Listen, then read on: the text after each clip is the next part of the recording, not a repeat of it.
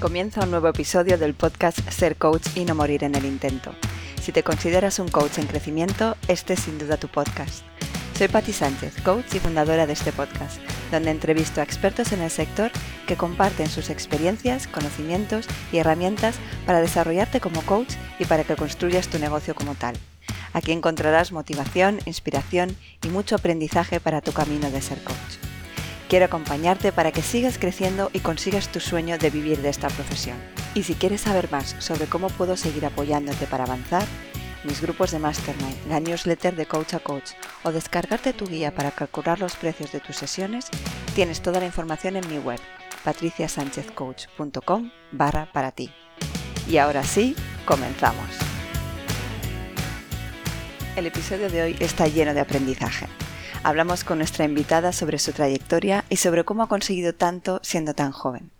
Tratamos también sobre la importancia de no fallarle a nuestra visión, la necesidad de reconocer los obstáculos para conseguir esa visión, que es importante para ser un buen coach, y también hablamos sobre la zona mágica. Ana Merlino es psicóloga, master coach por ICF, formadora, actriz y creadora del programa Coach Infusión. Como ella misma explica, lleva desde que tiene memoria dedicándose a observar personas, a estudiar cómo funciona el cerebro humano, a acompañar en el cambio y en procesos de reconexión con el poder y eficacia personal. Y todo ello mediante distintas herramientas como la psicología, el coaching, la PNL o el teatro terapéutico. Se define como una mujer vital y comunicativa, en constante proceso de aprendizaje y amante de la zona mágica versus la zona de confort.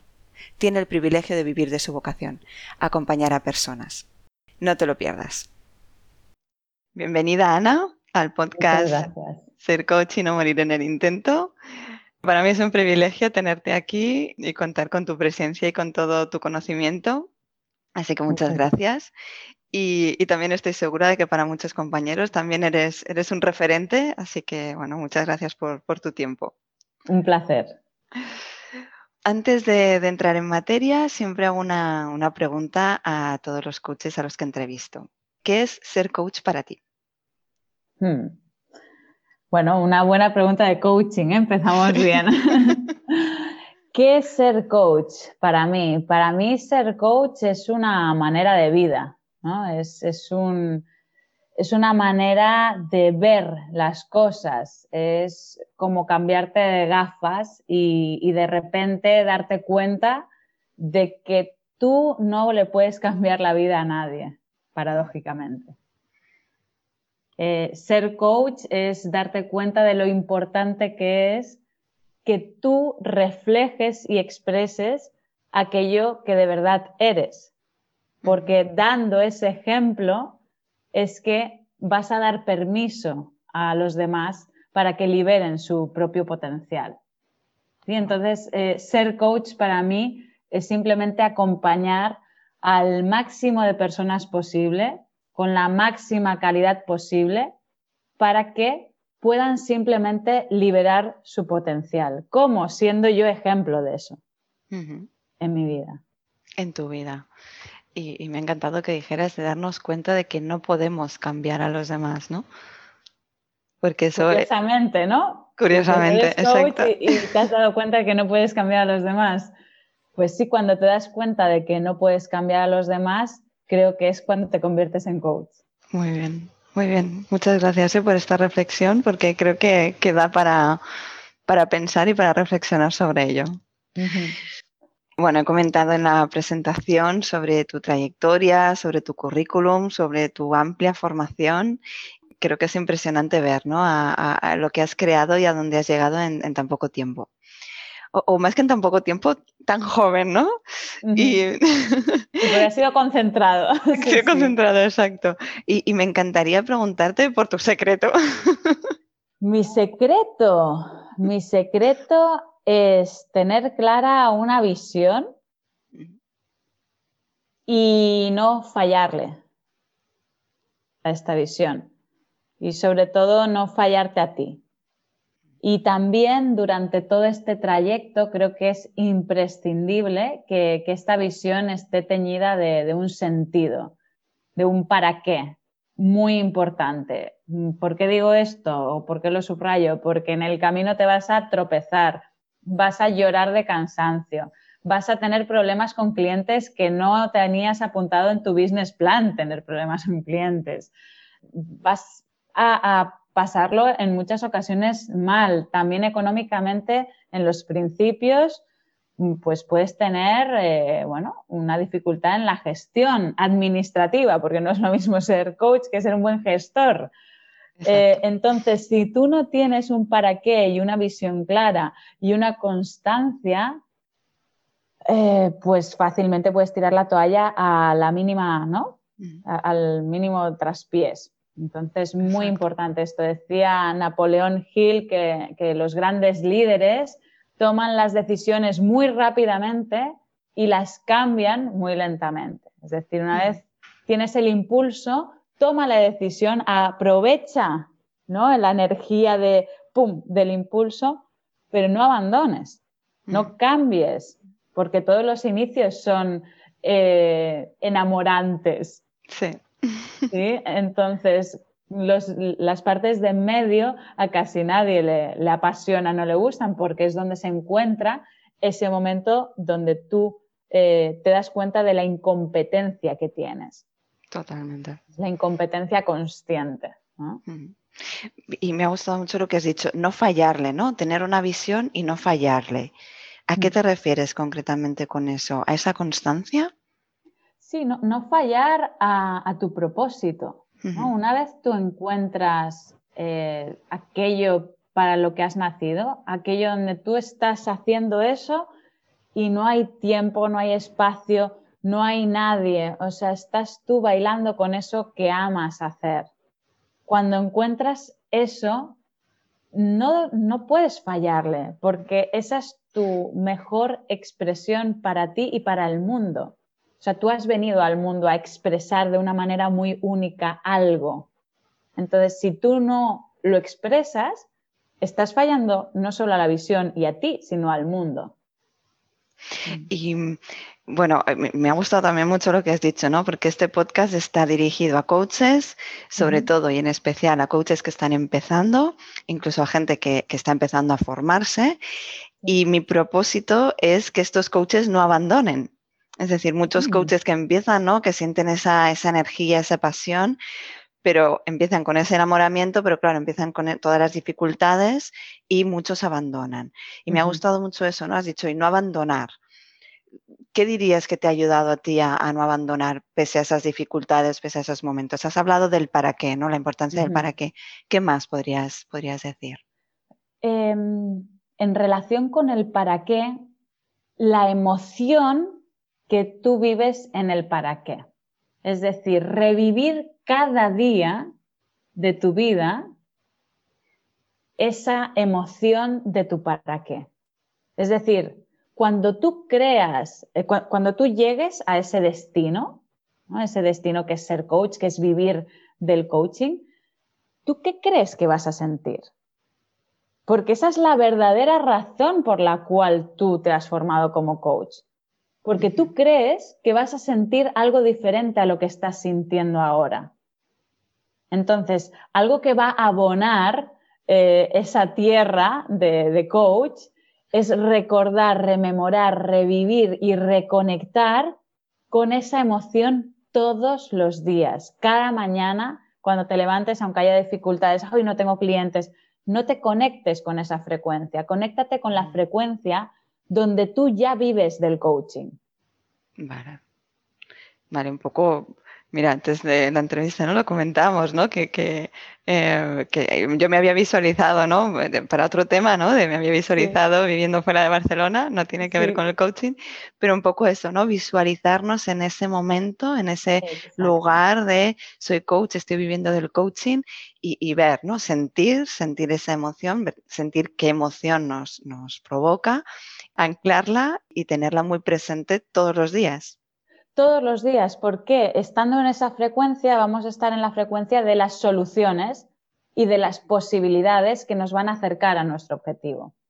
Si ponemos el foco en donde estamos y en lo que no tenemos, vamos a estar conectados con el foco del problema, con el foco de la carencia, con el foco eh, de los obstáculos. Entonces, si nos conectamos con la vibración y la frecuencia en el canal o en la sintonía de nuestro sueño o nuestro propósito cumplido, entonces nuestro cerebro, que es un cazador magnífico, se va a conectar mm, con la mm, caza de soluciones, con la caza de, posibilidades, de opciones, de oportunidades. Y otra cosa también sería tener presente que se interpone entre tú y tu objetivo. Y yo eso lo tengo apuntado en mi tablón, eh, bien cerca, ¿no? Tengo apuntado qué está entre tú y tus sueños, ¿no? Y voy a compartir. Yo tengo apuntado la distracción, la falta de plan y la falta de descanso. Mm. Para mí estos son mis tres muros, los tres saltos de, obstáculos. Entonces, tener presente cuáles son tus ladrones de sueños. Mm. Mm, qué bonito. Tenlos presentes para tener el antídoto preparado. ¿Cómo trabajar? ¿Cómo, ¿Cómo reconocer esos ladrones? ¿Simplemente estando contigo y escuchándote? ¿O hay alguna otra manera para, descubrir esos ladrones de, de, sueños? Que me ha encantado esta palabra. Sí, yo creo que simplemente darte cuenta de cuál es la historia que tú te cuentas para, para no llegar a tu objetivo. Y hay que distinguir entre si es miedo o si es resistencia porque eso no es para ti. Vale. Es muy sutil. Sí, sí. Es muy sutil diferenciar si realmente hay un miedo. Claro o realmente hay una resistencia. Y para mí es una sensación, hay un indicador físico que me lo cuenta. Si es miedo, en el fondo hay deseo y hay algo que, se mueve y que te hace vibrar y es como cuando te vas a subir en una montaña rusa que tienes miedo pero estás como sumamente vivo. Si este camino no es para ti, hay contracción corporal. Hay una sensación de ¿sí? Como contracción, como depresión. Entonces, identificar eso, identificar eh, si, hay eso en el camino hacia mí como coach. Vale. Entonces eso, ¿no? pararnos y escuchar y escuchar nuestro cuerpo ante esas dificultades, que es lo que sentimos principalmente, ¿no? Si es miedo y luego qué tipo de miedo, que puede haber varios tipos de miedo, al fracaso, a fallar, a, muchas cosas, o si realmente estamos forzándonos ¿no? en este camino. Y realmente no es para nosotros y probablemente nuestro, nuestra visión sea otra. O, nuestro... o no es para nosotros o no es al tiempo que nos lo estamos poniendo. Qué prisa, ¿no? Sí. Ah, Tenemos siempre. Ah, qué bueno también.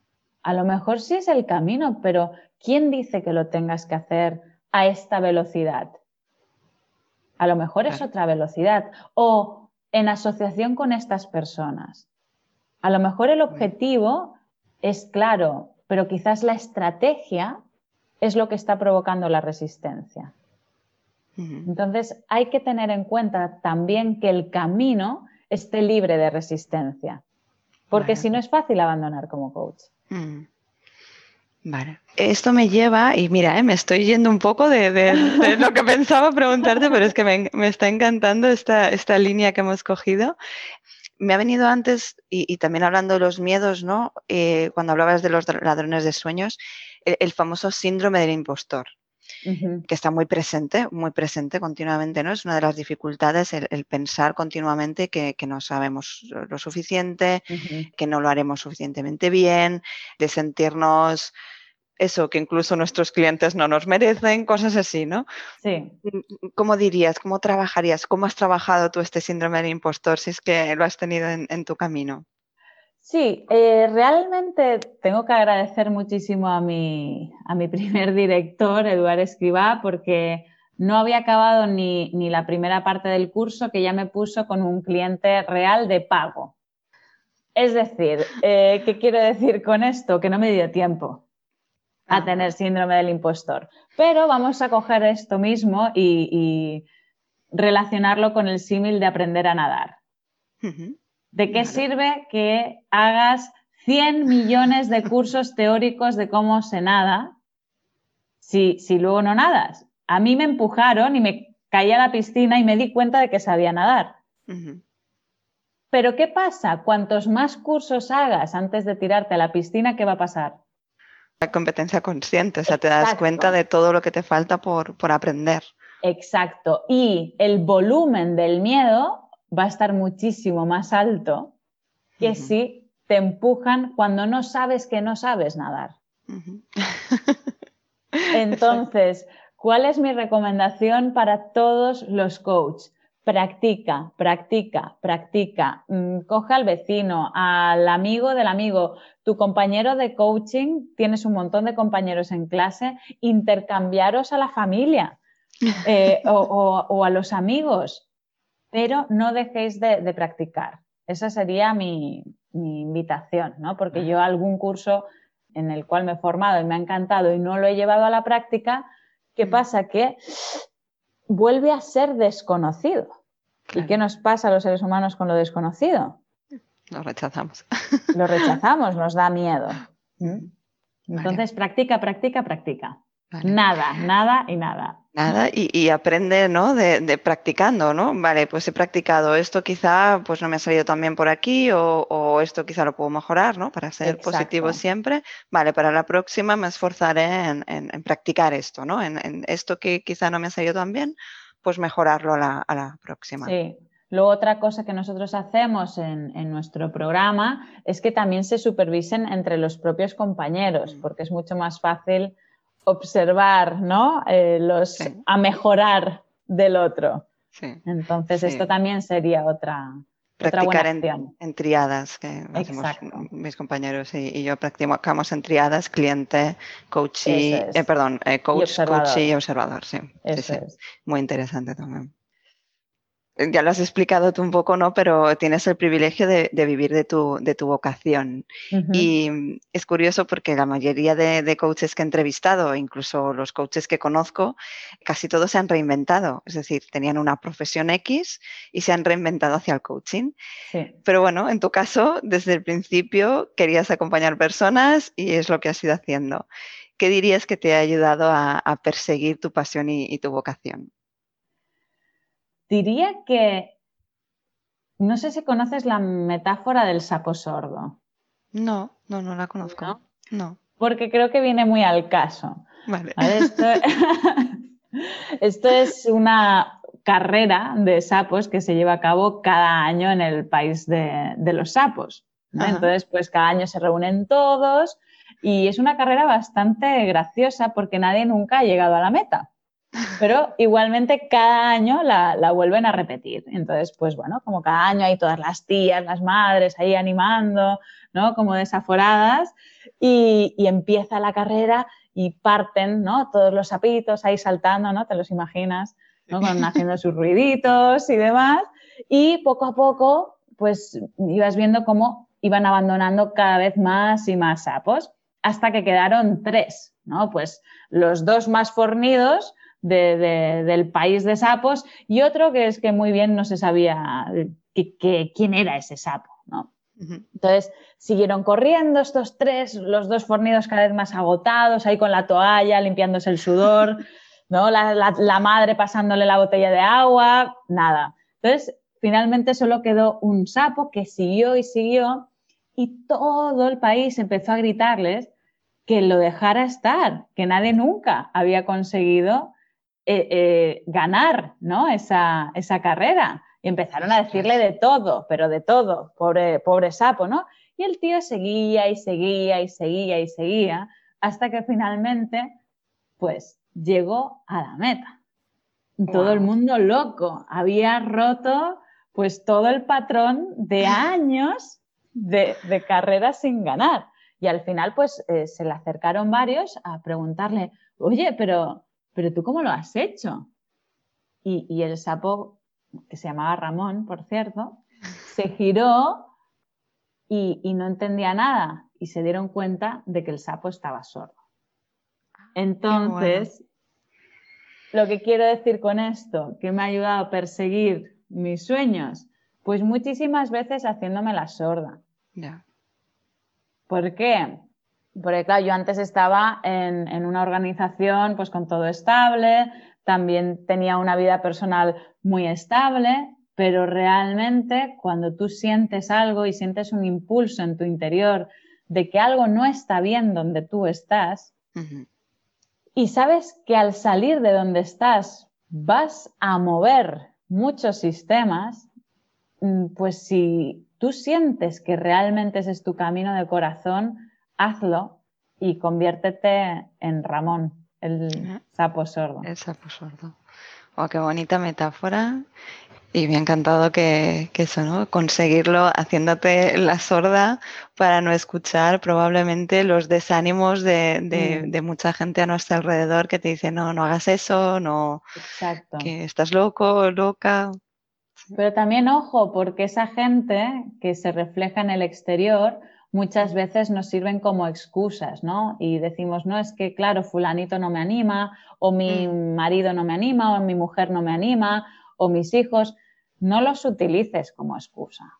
No te apoyes en eso, ¿no? Y te cuentes la historia de que son los demás. Porque realmente todos esos sapos que desanimaban eras tú. tú y tu comité de gremlins, ¿no? Sí.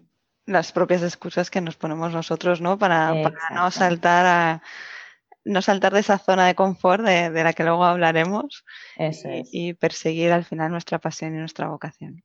Exacto. Gracias por la metáfora, seguro que, hay muchos ya tomando nota para, utilizarla. y bueno, seguimos con tu trayectoria. Em, eres Master Certified Coach por, por ICF, ¿no? MCC y eso implica más de 2.500 horas de coaching, que suena, bueno, suena muy lejos cuando estás empezando. Quiero preguntarte qué consideras imprescindible para hacer buen coaching.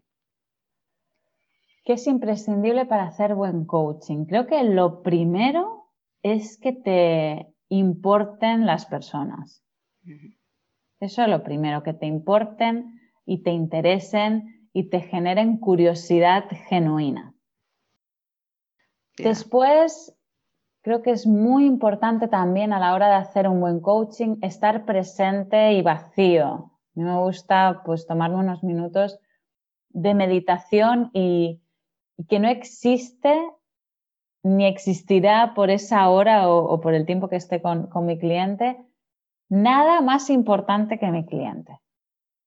Nada más. O sea, yo a mis alumnos les digo, por esa hora enamórate de tu cliente. Porque en ese enamoramiento vas a estar proyectando el efecto Pigmalión mm. en tu cliente. Y tu cliente, al verse reflejado en tus ojos, va a creer que puede mucho más de lo que él cree. Así que eso creo que también es, fundamental. ¿Qué más ingredientes tiene el, el buen hacer del coach? Escuchar, y previo a eso, observar. Observar lo que pasa y lo que no pasa. Observar lo que dice y lo que no dice. Observar los pequeños cambios sutiles del cuerpo o incluso escuchar las coletillas que se dicen al final de las frases que prácticamente ningún coach recoge, ¿no? Es como, ay, sí quiero hacer esto, pero bueno. Y nadie pilla ese pero bueno. Y digo, pues sí, ese pero bueno lo lleva todo, ¿no? Entonces, ser como, como ese león en la sabana que está a punto de cazar una gacela, en el sentido de tener esa atención em, concentrada en tu cliente, concentrada y proyectada. Además, obviamente, de utilizar las preguntas abiertas y exploratorias y, sin carga de hipótesis propia. ¿no? Yo siempre le digo a mis, mis clientes, alumnos, ¿no? quédate en la antesala de la hipótesis. Un buen coach no resuelve la hipótesis. Un buen coach se queda en la antesala de la hipótesis para que su cliente la pueda desvelar. Y por último, eh, pues dar un feedback de calidad. ¿Qué es un feedback de calidad? Uno que no es valorativo, uno que es descriptivo, uno que, refleja lo observable, para que el cliente pueda ver eh, con más intensidad ¿no? Eh, pues aquello que le está pasando. Creo que, estos serían unos, unos buenos ingredientes para hacer una buena sesión. Me gusta mucho cómo lo has resumido y cómo, nos has un pequeño esquema y una pequeña estructura de, de qué tener en cuenta. Muchas gracias porque además, eh, aunque todos hayamos estudiado coaching, está bien recordar ciertos, ciertos elementos que son, que son importantes o incluso distintas visiones. Eh, en tu web hablas de, que acompañas y a veces sacudes a personas y organizaciones. Me gustaría preguntarte a qué te refieres o, cómo, cómo, sacudimos desde el coaching. Bueno, yo creo que, se sacude desde la pregunta. Es, es como desafiamos que la realidad que está viviendo el cliente o la organización puede, y solo puede, que no sea la única verdad. Entonces, cuando tú a un cliente le ofreces el espacio para poder explorar una amplitud de su mapa, en realidad lo que le estás ofreciendo es mayor conciencia y con esa mayor conciencia lo que le estás regalando es la libertad, la libertad de poder escoger con más información con información en 360. Yo siempre le digo ¿no? también a mis alumnos, un coach, ¿qué hace?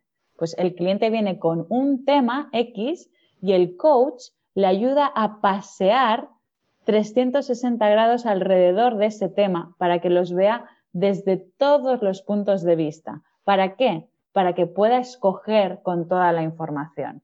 Un coach no puede ser partidista. Exacto acompaña a ver qué hay por ahí. Acompaña.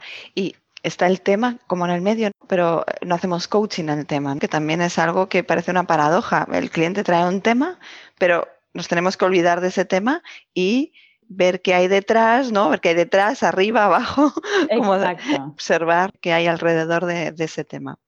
Exacto, sí, pero además el, eh, todo coach lo, sabe, ¿no? el, cliente nunca viene con el objetivo a trabajar. El cliente viene con una excusa para poder sentir algo que no está sintiendo. Entonces, eh, los objetivos en coaching son solo excusas para sentir o volver a sentir. Entonces, que lo haga a través de escribir un libro, de correr mm. una maratón en Nueva York o de escalar en un puesto en una organización, es igual. La persona no ha venido a eso. La persona ha venido a sentir. Qué interesante esto, ¿no? Porque cuando comentas esto me viene que realmente tenemos que ver qué hay detrás de esos, de esos objetivos, porque realmente seguramente es donde está el trabajo. Exactamente, exactamente. Es lo que llamamos el objetivo eh, manifiesto, que es con el que viene, y el objetivo latente, que es el que, el que esconde. Sí. También hablas, aparte de, sacudir personas y organizaciones, hablas de acompañarles en el proceso para reconectar con su poder, que me ha encantado mm. también. Reconectar con su poder. ¿Cómo, ¿Cómo, es posible esa reconexión con el poder de las personas? Sí, reconectar es, es recordar, ¿no? Es acompañar a, a la persona a que se dé cuenta de que ya todo lo tiene disponible dentro de sí. Y muchas veces eh, en, el proceso acompañas al cliente con una visualización ¿no? en el tiempo, en, su pasado, ¿no? porque en el coaching solo vamos al pasado si es para rescatar algo suculento o algo que nos sirva para, para el futuro. Y muchas veces simplemente el recordar cómo era yo, ¿no? cómo vivía yo, cómo veía yo, ese recordar eh, es colocar a la persona en la carretera de reconectarse ¿no? con, su esencia. Y difícilmente luego la persona pueda volver a caminar igual. Mm. Porque ya, yo a veces lo, comparo con una metáfora muy tonta, pero, pero me sirve, ¿no? Es como, no puedes no saber que, que Papá Noel son los padres. Aunque tú quieras no saberlo, una vez lo sabes, no te lo puedes quitar de la cabeza. Entonces, recordarte, refrescar la memoria de, tu esencia, mm, una vez lo haces, es difícil eh, cerrar esa caja. Totalmente. Sí, es como una vez que has visto algo, es, como dices tú, es muy difícil decir, vale, no lo he visto, ¿no? Lo has visto y esa imagen estará ahí y puedes olvidar al cabo del tiempo, pero, pero está ahí, lo has visto y te es muy difícil actuar como si no. Exacto. Y, antes has comentado el, efecto Pigmalión, cuando pones la intención en tu cliente, ¿no? Toda esa intención de, de tú puedes, tú sabes, tú, tú tienes todo en ti para, conseguirlo, cuando pones esa intención, también es, ejercer mucho poder. Y hacer coaching desde ahí es, eh, tiene grandes resultados. Exacto, bueno, ahí también estamos hablando de física cuántica, ¿no? Mm, está, para mí está absolutamente relacionado el coaching, la ley de la atracción y la física cuántica, es decir, la energía afecta a la materia Mm. Entonces, si yo he trabajado en colocar y proyectar toda mi energía de fe, de amor, de compasión, eh, de posibilidad en mi cliente, esto, quiera o no quiera el cliente, está afectando en sus moléculas. Entonces, qué importante es ser consciente de esto, porque igual no lo hacemos en positivo, pero mm. igual lo podemos estar haciendo sin darnos cuenta en nuestro día a día en negativo.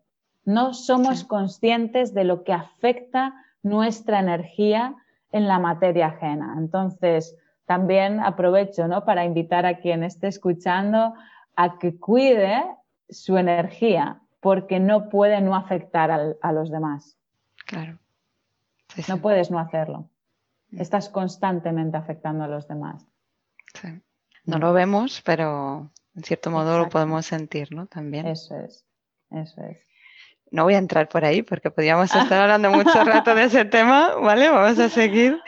Em, en tus procesos de acompañamiento utilizas diversas herramientas, además del coaching, eh, la PNL, teatro terapéutico, meditación y un largo etcétera que no voy a detallar, porque me gustaría preguntarte cómo combinas estas herramientas con el coaching.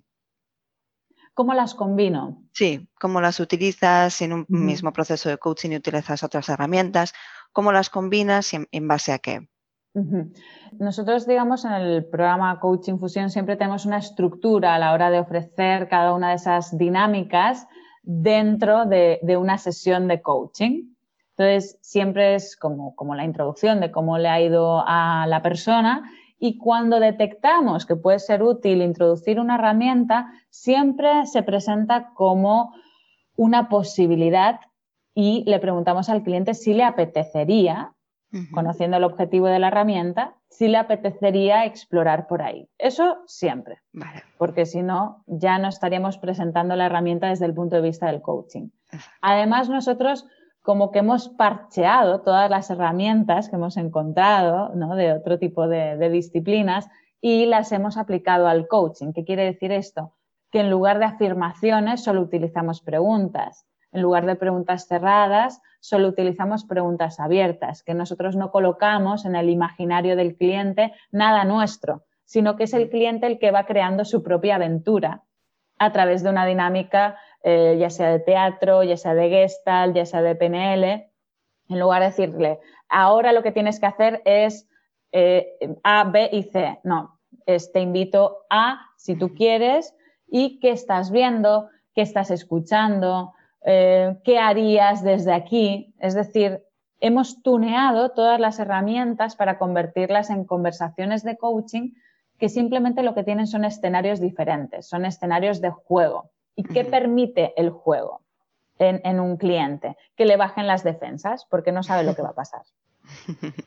Entonces su hemisferio izquierdo está como, ¡uh! ¿Qué hago? ¿Qué hago? Su hemisferio juez eh, no sabe que, hay que hacer porque no sabe lo que viene. Entonces el, derecho está tomando más poder en, ese escenario.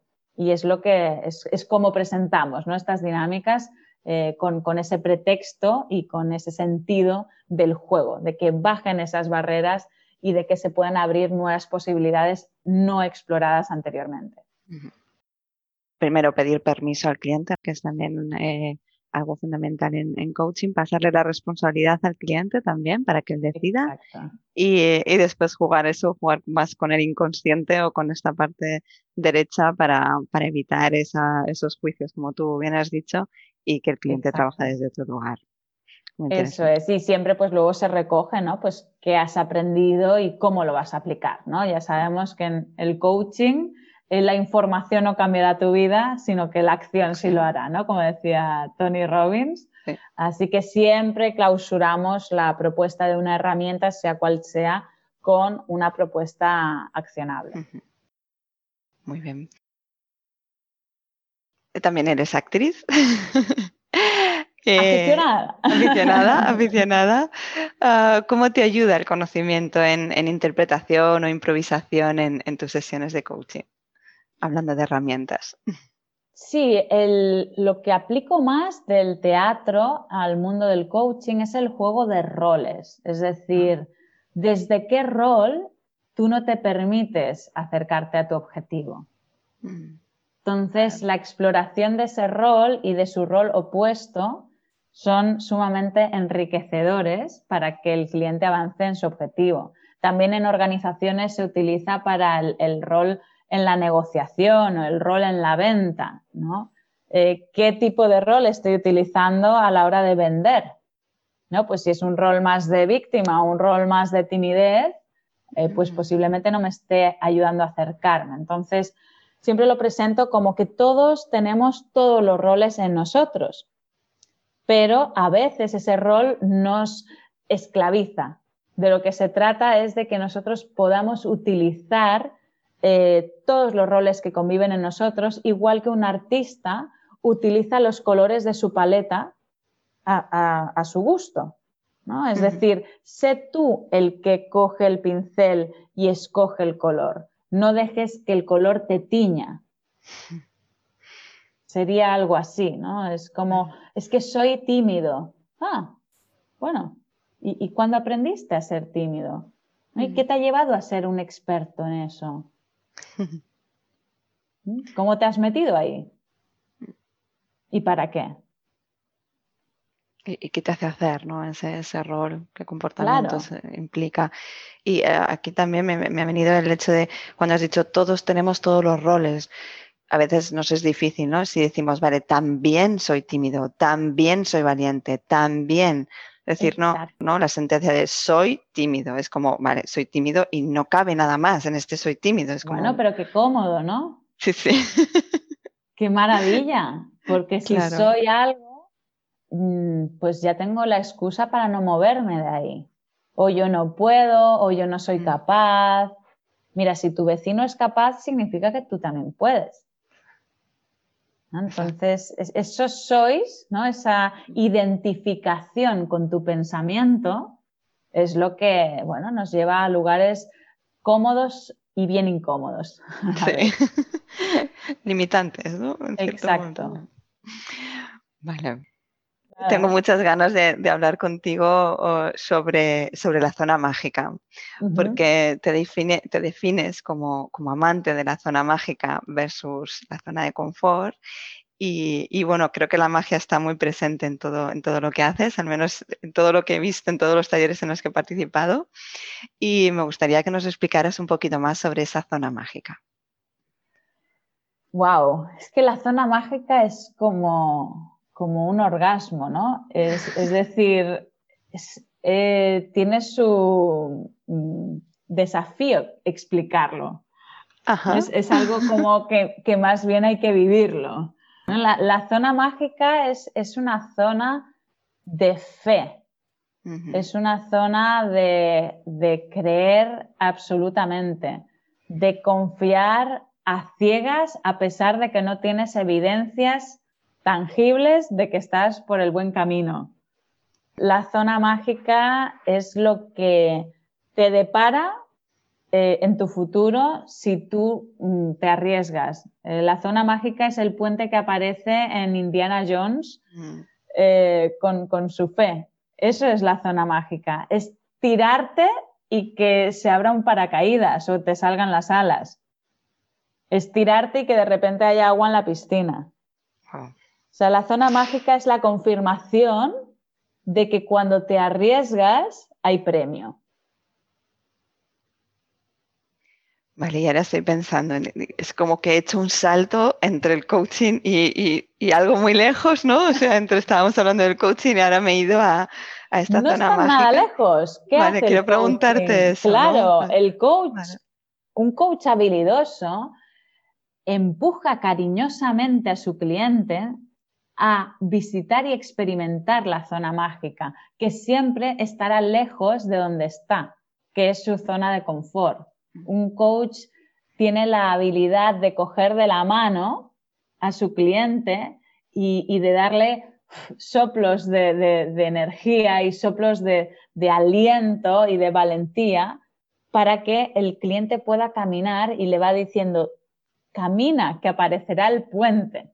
¿No? Es como el, el padre ¿no? de Indiana Jones. Ese es un poco el coach el que le dice, hay puente, hay puente. Quizás nadie nunca antes le había dicho que había un puente. Entonces, la zona mágica es aquella zona que se consigue visitar una vez tú enfrentas tus miedos, una vez tú traspasas esos límites. Lo que hay al otro lado de cuando tú vences tus miedos es la zona mágica. Y ahora cuando decías, ¿no? El coach está creando continuamente ese entorno, ese, ese lugar seguro, permite al cliente que vaya reconociendo esa capacidad que él tiene de superar, de poder llegar a ver ese puente, de, superar sus, sus, miedos para llegar a ver ese puente y poder dar el paso y, sentir ese puente, como, como pasa en Indiana Jones. Y como bálsamo previo, el coach puede acompañar mediante una visualización o un puente al futuro a su cliente para que ¿no? pueda tener una ojeada, que pueda ver entre bambalinas a qué puede parecerse, a qué puede oler, a qué puede saber esa zona mágica. Claro, y, esto, mira, me, mm, lo uno con lo que hablábamos al principio de esta visión y de esta emoción que crea esa, e, esa, visión que tienes sobre, sobre ti. Los coaches ayudamos y acompañamos al cliente también para que experimente qué es vivir en ese otro lado, ¿no? cómo es vivir en esa zona mágica, cómo es vivir en esa visión y esa propia emoción también le ayuda a superar los miedos y a poder dar el, dar el paso y cruzar ese puente. Exactamente, mm. exactamente. Así es, y cuanta más emoción nutritiva, pues las emociones que son más limitantes irán saliendo, igual que si tú vuelcas agua en un vaso con aceite, si mm. sigues volcando agua, siendo este el símil del amor, la valentía y demás, eh, pues el aceite, siendo símil del miedo, acabará mm. en algún punto por desaparecer. ¿Cómo podemos hacer para empezar a, pasar de nuestra zona de confort a esa zona mágica? Yo creo que lo primero es fijarte en lo que tú quieres sentir, como he dicho al principio. Enfocarte. Enfocarte es la clave. Enfocar y entrenar a tu cerebro en buscar emociones y sensaciones que tú crees que vas a vivir cuando consigas tu sueño o tu propósito. Hay que entrenar a la mente a cazar emociones y pensamientos positivos. De lo contrario, difícilmente vas a poder vivir en la zona mágica. Y otra cosa que tenemos que entrenar los seres humanos es el acto de fe. Hmm. Es la confianza sin evidencia. ¿Verdad que tú confías que esta noche vas a cenar? Yo no digo, ¿tú crees que vas a cenar esta noche? No, yo voy a cenar esta noche, pero ¿y cómo lo sabes? Bueno, mm, claro, no es tan evidente. No tienes la evidencia de que tú esta noche vas a cenar, pero tú confías que esta noche vas a cenar. Con este tipo de ejemplos, la gente dice, ah, sí, sí, sí. Y digo, ¿y, por qué en, en tu propósito no? Siendo algo mucho más importante que cenar esta noche. ¿Cómo es que necesitas una evidencia previa para saber que vas a llegar.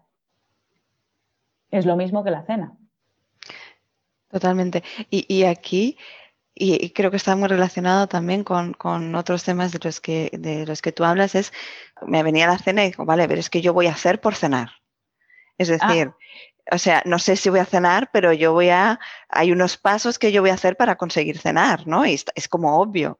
Entonces, claro, con mi propósito puedo hacer para, conseguir eso. Claro, pero ¿qué ocurre cuando tú bajas a la tierra eh, y trituras en diferentes pasos ese camino hacia tu, hacia tu propósito? Que tu propósito se acerca. Igual eso te da un poquito de miedito. Sí. Cuanto más tangible y, más, y menos abstracto y más específico son, es el trayecto, es el camino, son los pasos hacia tu objetivo, más miedo te va a dar. Sí. Porque más estarás confrontando el status quo de donde estás y tu sistema te va a decir, pero ¿qué haces? ¿Qué mm. haces? ¿No? Mito de la caverna de Platón. Aquí yo sé que no me estoy muriendo, no te muevas de aquí. En cambio, con la cena sé que no me voy a morir, porque ya lo he hecho muchas veces. Pero igualmente, tú no tienes evidencias de que vas a cenar. Y confías en que sí. Entonces, eh, la razón por la cual tú no quieres trocear en pasos y convertirlo en un camino es porque te da miedo lo que vas a conseguir. Mm. Qué paradoja, ¿no? Sí. ¿Qué vas a perder cuando tú consigas ese propósito? Eso es algo que no nos planteamos y es importante tenerlo en cuenta. Pues igual vas a perder tu posibilidad de revolcarte como una croqueta y de decir que no puedes. ¿Y ahora qué? Ahora ya se cerró la puerta de atrás y tendrás que decir que puedes. ¿Mm? Ver que podemos perder también si conseguimos Exacto. eso. Mm. Eso es. En cuanto a nuestros clientes, em, hablar de esta zona mágica bueno, yo creo que es el sentido. Cuando hablamos de los objetivos o de aquello que quieren alcanzar, es un poco una zona mágica. ¿Cómo tratar de esta zona mágica con nuestros clientes? Bueno, realmente el, acompañarlos a visualizar, a, tener la experiencia del futuro, creo que es suficiente y, no es necesario hablar de ella, ¿no? Hablar de que esto es una zona mágica y que conceptualmente eso está, eh, es lo opuesto a la zona de confort. Yo creo que cuando uno tiene la experiencia que queda grabado en nuestro cuerpo y en nuestra neurología, no es necesario explicar tanto. Claro. Mm sentir y experimentar mucho más que, explicar, ¿no? que, lo sientan y que lo puedan vivir para, utilizarlo en el, proceso. Eso es. Me gustaría preguntarte por tu programa de, coaching, ¿no? Tu programa para formar coaches de, coaching fusión. Eh, en primer lugar, ¿qué, te llevó a enseñar, a enseñar coaching, a, crear tu propio programa? Y, después también, eh, ¿qué consideras fundamental en estos momentos en los que hay tantas escuelas de coaching? Em, ¿Qué es importante para garantizar un, buen aprendizaje de lo que es coaching? Pues ¿qué, me llevó a, enseñarlo es cuando tú tienes una serie de, horas de vuelo en algo y hay personas que te empiezan a, preguntar, ¿no? Pues te encanta compartir, ¿no? Eso una. Eh, dos, también me encontré en la situación y en la oportunidad en la anterior empresa donde, donde trabajaba eh, por, cuenta ajena, eh, pues me encontré con la oportunidad de llevar ese departamento. Y luego, pues cuando ya salí de ahí, dije, es que yo quiero seguir enseñando esto. Eh, era algo que, sentía, ¿no? Y, y, el poder compartir lo que uno sabe, wow, es, muy satisfactorio. Eso por una parte. Por otra parte, ¿qué es lo que puede garantizar? ¿no? Decías en... Sí, un buen aprendizaje. Un buen aprendizaje. Mm. Pues lo mismo que nadar. Eh, si el programa no tiene horas de práctica, si no tiene horas de práctica supervisadas, va a ser como leerte 100 libros acerca de nadar o acerca de montar en bici. ¿sí? Eh, es decir, el programa de coaching puede tener muchísimo eh, pues fundamento o contenido teórico, pero si durante las clases no hay una práctica supervisada, difícilmente la persona va a ir avanzando. Entonces, el feedback es fundamental, que el alumno pueda mm. tener feedback acerca de su ejercicio como coach. Practicar y, recibir, recibir buen feedback. Eso es. Bueno, Ana, estamos llegando al final de, la entrevista. La verdad es que me da, mucha pena. Estaría aquí horas y horas hablando bueno, contigo. Cuando quieras. Sí, sí. cuando quieras repetimos. Yo también encantada. Vale. Y em, siempre hago tres preguntas a, todos los entrevistados que pasan por el podcast y bueno, me gustaría hacértelas a ti. En primer lugar, eh, ¿qué te ha funcionado en tu carrera como coach y qué volverías a hacer sí o sí? ¿Qué me ha funcionado? creo que reconocer eh, mis errores, reconocer, mm, previo a eso, observar, tener la capacidad de observarse y darse cuenta de, lo que uno está haciendo correcto y de lo que uno está haciendo que podría mejorar. No digo que sea incorrecto, sino que, puede mejorar, ¿no? ¿Cómo puede mejorar esto? Eso creo que me ha ayudado mucho en, mi carrera como coach. Y, ¿qué más? Apoyarme en, grandes profesionales. Eso es muy importante, invertir, invertir en buenos profesionales que te acompañen, ¿no? Tanto pues, a nivel de marketing, branding, em, equipo, alguien que sepa más que tú de, de, algún área determinada, no tienes que hacerlo todo tú, que eso es un gran error de los coaches al iniciar, ¿no? Fue un error mío, por eso lo comparto. No, no invertir porque no tienes dinero en esos momentos. Es que justo ahí es donde hay que invertir, tampoco irte a la bancarrota, pero sí que es necesario invertir porque las horas que tú estás dedicando a hacer cosas en las que no eres experto, no lo estás dedicando en prácticas de coaching y en avanzar hacia tu objetivo. Entonces, creo que eso también es un muy buen consejo que, que puedo ofrecer y, seguir teniendo supervisiones de tus propias sesiones, ¿no? seguir colocándote en el rol de aprendiz. Más que seguir colocándote, no dejarlo nunca, el rol de aprendiz. Estar, mantener ese rol vivo siempre, ¿no? esa mirada de, novedad. Creo que es, que es fundamental. Y también ser prudente, ¿no? Ser arriesgado y también ser prudente. Es como las virtudes aristotélicas, tenerlas ahí presentes, ¿no? La prudencia, la templanza son, son también buenas virtudes que te acompañarán como coach. ¿Y qué harías diferente? Pues mira, hubiera invertido mejor. Hubiera invertido mejor en profesionales, sobre todo a nivel, pues eso, de webs, mm, redes sociales, marketing, ahora ya, ya los tengo, ¿no? Y, de hecho los tengo publicados en mi página web para los coaches que quieran. Por fin he dado con los profesionales, con los que estoy absolutamente tranquila de que puedo darles las llaves del castillo y sé que van a hacer un, un buen trabajo.